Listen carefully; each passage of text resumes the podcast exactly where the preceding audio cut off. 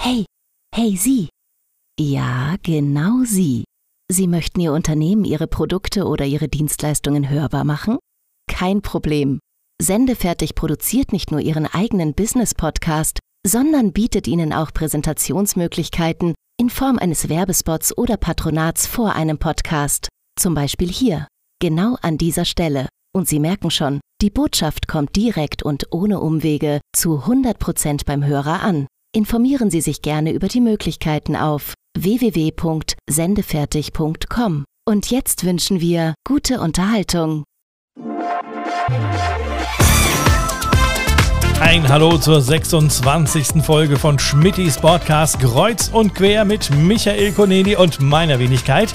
Ich hoffe, euch gefallen aktuell unsere kleinen Experimente, die wir so ein bisschen ausprobieren, damit es auch für euch äh, etwas abwechslungsreicher und unterhaltsamer bleibt hier im Podcast. Mittlerweile heißt es ja für Michael Koneni auch schon wieder bei Beisagen von der Ida Perla, aber es ist ja nur für ein paar wenige Wochen, dann kehrt er ja wieder zurück. Für diese Ausgabe hat sich Michael wieder zwei Gesprächspartner gesucht. Zum einen den Starkoch und AIDA Gourmetpate Franz Schneed, der uns einiges über Gaumenschmaus auf den AIDA-Schiffen erzählen wird und uns daheimgebliebenen so richtig den Mund wässrig machen wird. Anfangen möchten wir aber mit ein bisschen Bildung. Ja, auch wir möchten unseren Bildungsauftrag, für den wir keine GZ bekommen, erfüllen und möchten euch heute mal Fuerteventura etwas näher bringen. Dafür ist Michael losgezogen und hat sich mit Reiseleiter Bernd Bernhard auf der Insel verabredet und da hören wir jetzt mal rein. Viel Spaß! Ich bin jetzt gerade hier in Betacuria, das ist die alte Inselhauptstadt.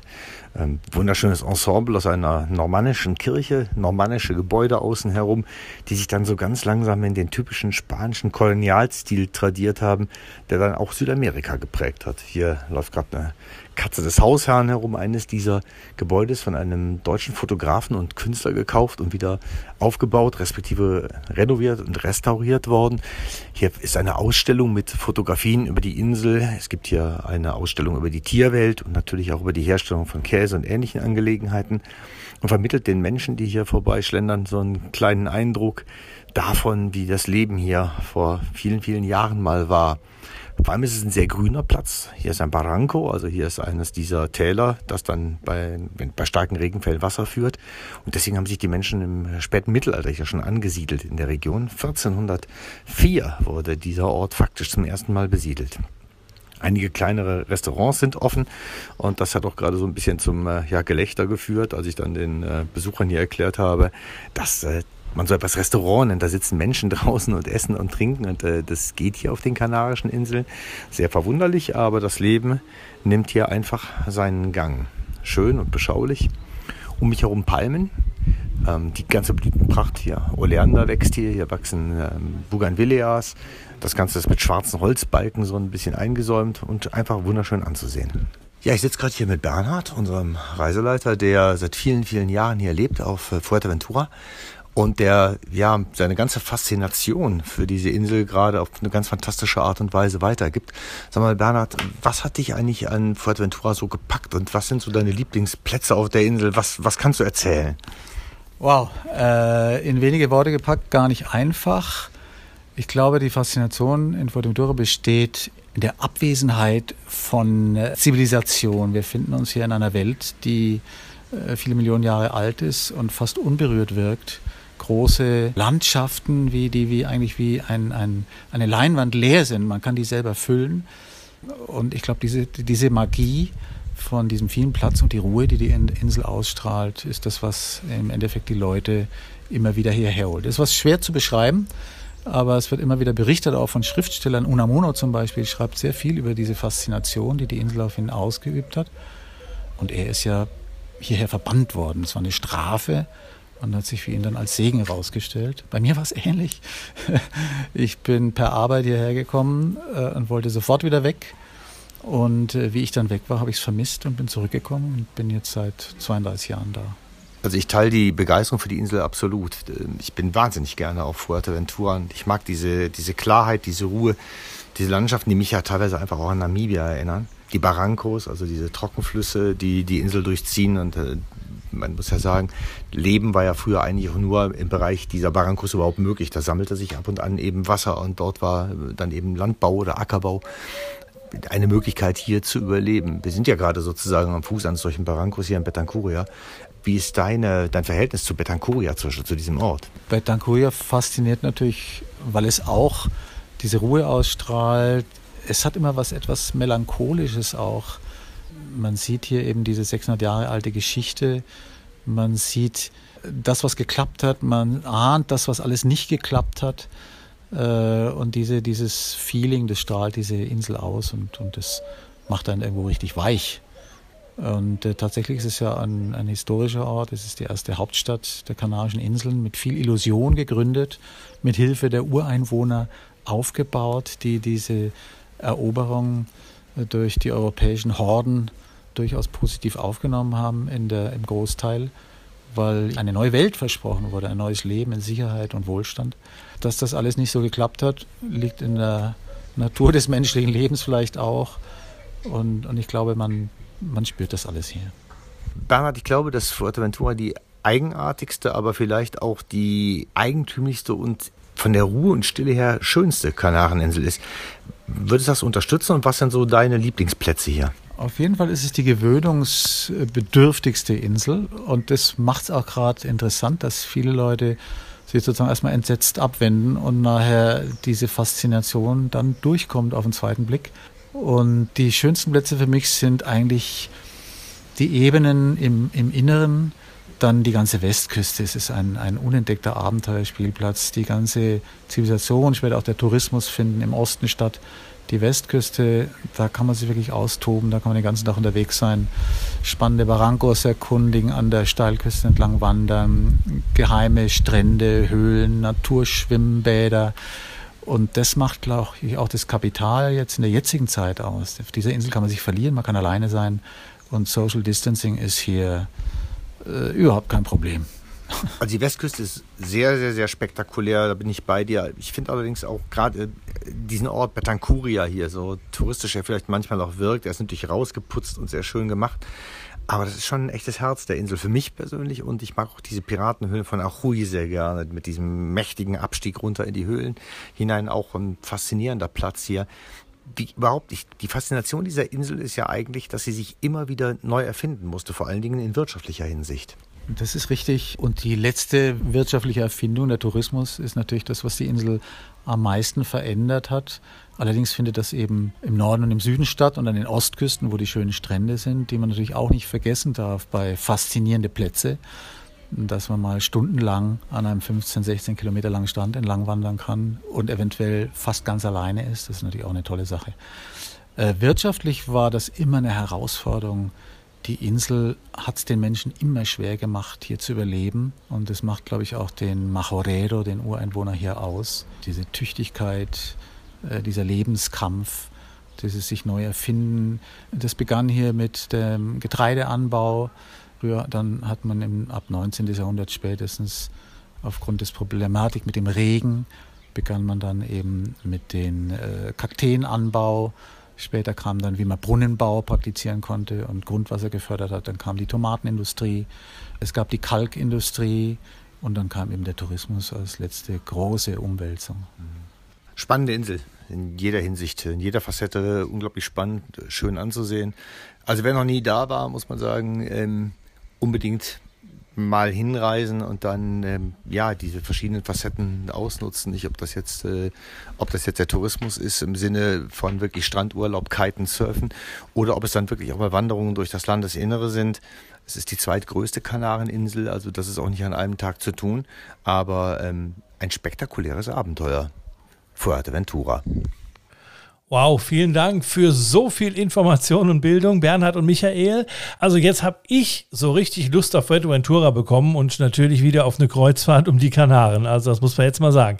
Aber ich glaube, noch mehr Lust wird uns gleich dein zweiter Gesprächspartner in der 26. Folge vom Podcast machen. Jetzt äh, geht es nämlich ums Essen.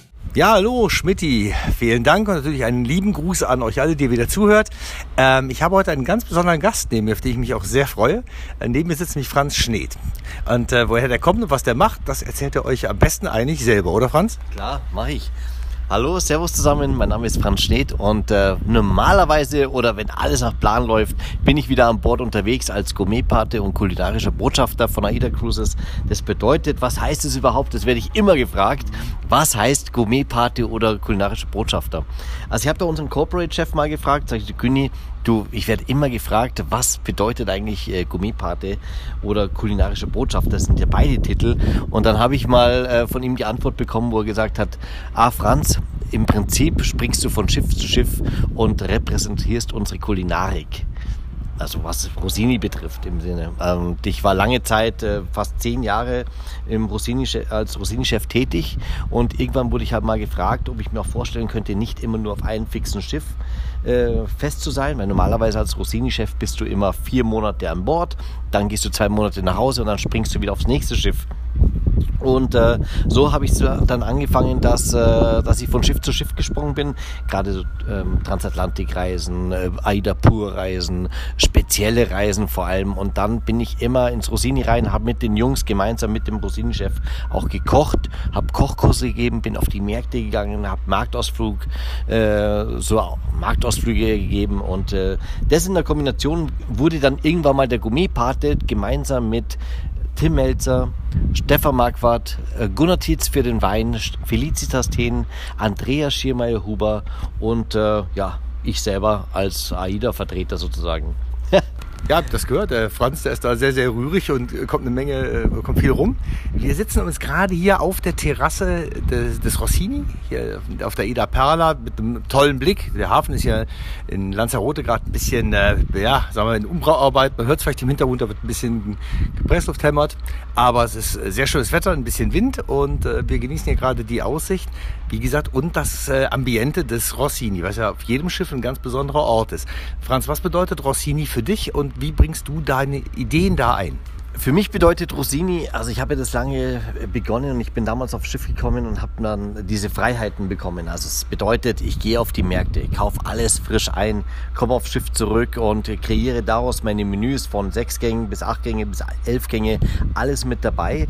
Und das ist halt schon spannend. Du hast Top-Produkte, wie zum Beispiel auch äh, von Otto Gourmet die Fleischsorten oder äh, Bourron, Fruchtpürees, äh, wo einfach Qualität dahinter steckt. Und das macht einfach Spaß, wenn du aus der Gourmet Schiene auch kommst, damit zu arbeiten. Aber ich glaube, das auf die Märkte gehen, einkaufen und daraus was zu kreieren, war bis zu diesem Punkt Corona eigentlich ein Wahnsinn und dann wurde mir erst auch klar, die letzten Jahr oder das letzten, im letzten Jahr, ähm, was eigentlich alles bedeutet hat, weil davor ist es selbstverständlich gewesen. Jetzt denke ich mir, Wahnsinn, auf was für Märkte ich weltweit schon überall war und habe mich daraus natürlich auch inspirieren lassen, was ich koche. Aber letztendlich war es so, ich habe in der Schweiz gearbeitet, in verschiedenen Sterne-Restaurants oder Sterne-Hotels am Tegernsee bei Christian Jürgens, äh, drei Sterne oder halt auch in München im Dahlmeier. Also meine ganze äh, Laufbahn war in der Gourmet-Richtung und ähm, daraus zehre ich heute noch. Ja. Also wenn du weltweit von Märkten sprichst, ne, dann äh, da läuft mir ein bisschen das Wasser im Munde zusammen, weil das mache ich auch unglaublich gerne, wenn ich irgendwo an Land bin, mir gerade die, äh, die lokalen Märkte anzusehen. Was sind weltweit gesehen deine Markttipps? Da kannst du unseren Hörern doch eigentlich mal ein bisschen erzählen, wo kann man perfekt Lebensmittel einkaufen? Also für mich persönlich, äh, das ist schwierig. Also da, da scheiden sich die, die, die Meinungen oder die Geister. Viele sagen Madeira Klar, Madeira steht, wenn ich etwas äh, kreieren möchte, für Zitrusfrüchte, 16 verschiedene Maracujas, also das ist der Hammer. Was daran ein bisschen fehlt, ist die Fischauswahl. Du kriegst einen super Thunfisch und du kriegst einen tollen Espada. Dann hört es da auch schon auf, aber gar nicht schlimm, denn du bist ja in einer Reise nicht nur auf Madeira, du bist ja dann vielleicht äh, auch mal in Barcelona. Und Barcelona, da komme ich jetzt, ist mein Highlight. Barcelona ist für mich kulinarisch gesehen fürs Gourmet-Restaurant, da kriege ich alles. Du musst nur drauf achten, achten, früh genug auf den Markt zu gehen. Denn ab 10 Uhr ist es der reine Touristenmarkt und dann kommst du nicht mehr durch. Also ich gehe manchmal auf mit Gästen auf die Märkte, gerade in Barcelona, und sage, wir müssen so früh wie möglich auf den Markt gehen. Wir fangen beim Fisch an, weil später ist alles vorbei. Also dann, dann wuseln da nur noch die Gäste äh, oder auch die, die Menschen durch diesen Markt, dass es fast schon unangenehm wird. Aber von der Auswahl, Pata Negra Schinken, Oliven, Käse, Minikresten, Trüffel, du kriegst alles in Barcelona. Also für mich Barcelona Platz eins. Ich liebe auch die mediterrane Küche. Ähm, Italien ist auch ganz cool. Da kriegst du auch schöne Fische und ein, ja, hin und wieder auch tolles Gemüse wie diese Ochsenherztomaten oder einen schönen Burrata. Du musst ja wissen, wo du dann bist und wie du deine Menükarte schreibst. Aber Barcelona definitiv Platz eins. Und die Orecchiette bitte immer frisch auf der Straße kaufen in Bari bei den Orecchiette Frauen. Ich bin, äh, Teil meiner Kindheit habe ich in Torrevieja in Spanien verbracht und da war auch eine riesengroße Fischhalle und da waren wir auch gerne. Ich wusste aber auch, da musst du früh hin, sonst kriegst du nämlich nichts. Eines der ganz großen Geheimnisse des Rossini ist ja die Küche an die Fahrt anzupassen. Das ist ja immer sehr spezifisch auf dieses Fahrtgebiet eigentlich abgestimmt. Ähm, was ist da für dich persönlich vielleicht dein Lieblingsfahrgebiet und was ist so, was war dein Highlight insgesamt? Also bei mir eigentlich ist es schon immer das Mittelmeer gewesen. Spanien, Italien, Frankreich, die drei Länder. Ähm, das ist, ich komme natürlich aus der gehobenen Gastronomie, aus der Sterneküche, wo es heißt, ähm, ja, klassisch französisch ist immer unsere Basis. Und das Rosini, ich erkläre auch immer, Rosini sollte mediterran auch bleiben. Denn ähm, ein, äh, eine Küche, wenn du zum Beispiel heute Palma de Mallorca anlegst und fängst an, völlig asiatisch zu kochen, das passt natürlich nicht. Aber ich kombiniere genau zwei Küchen. Es ist die äh, mediterrane Küche, das ist sowieso für mich immer ein Highlight, weil die, ich arbeite gerne auch mit den Produkten, Oliven, Pata Negra, wie ich es vorhin schon erwähnt habe, mit Pulpo.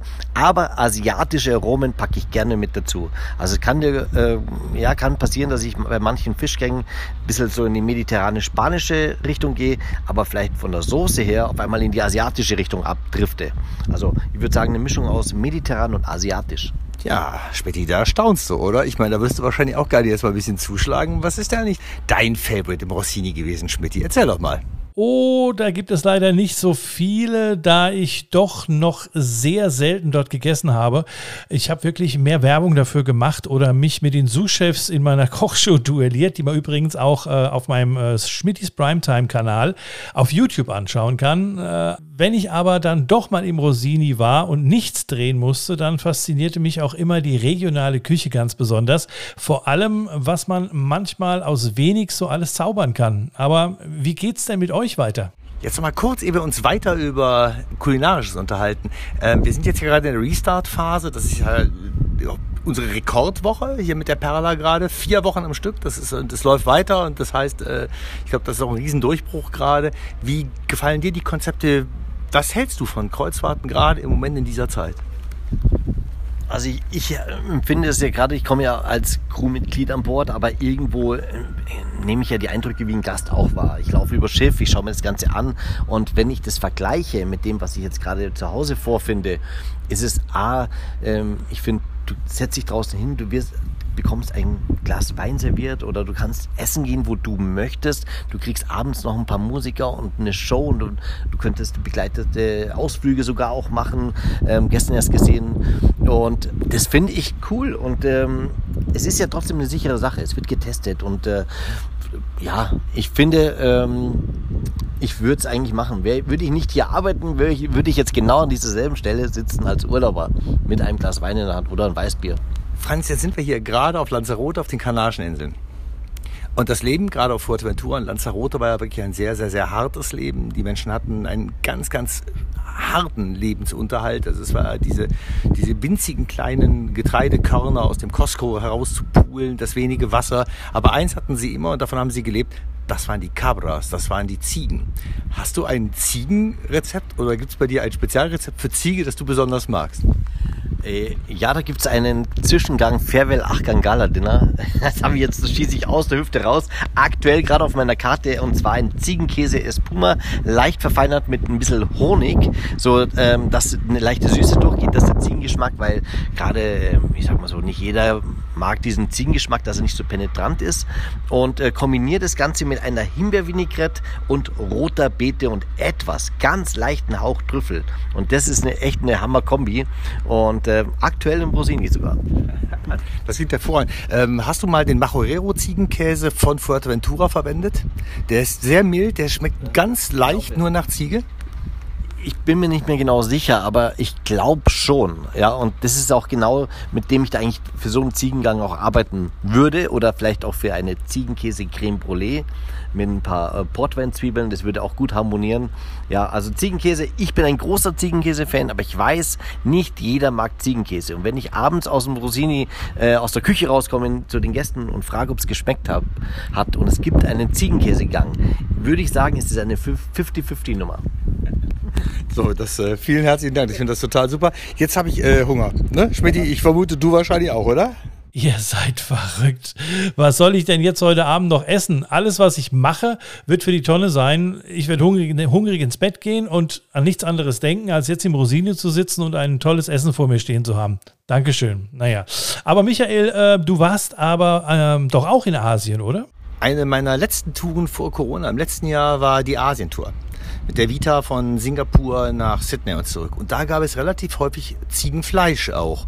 Und da schieden sich auch die Geister und das war auch beim Publikum, glaube ich, so eine 50-50 Chance, ob man es mochte oder nicht. Wie stehst du dazu? Also ich persönlich mag auch gerne Ziege. Ich muss nur sagen, ähm, ich koche eigentlich so, das ist auch mein Stil, was ich selber gern esse. Und ich muss auf eins immer achten. Du musst im Rosini so kochen, und das erkläre ich auch immer den anderen Kollegen im Rosini, du darfst nicht immer nur dein Ego nach vorne pushen, dass du sagst, ich koche jetzt, was ich lustig bin, ich koche jetzt total crazy Ziege. Ich kann dir eins garantieren, schreibst du Ziege auf die Karte, hast du, ich würde sagen, nicht 50-50, sondern 70-30, die Gäste, die darauf keinen Lust Lust haben.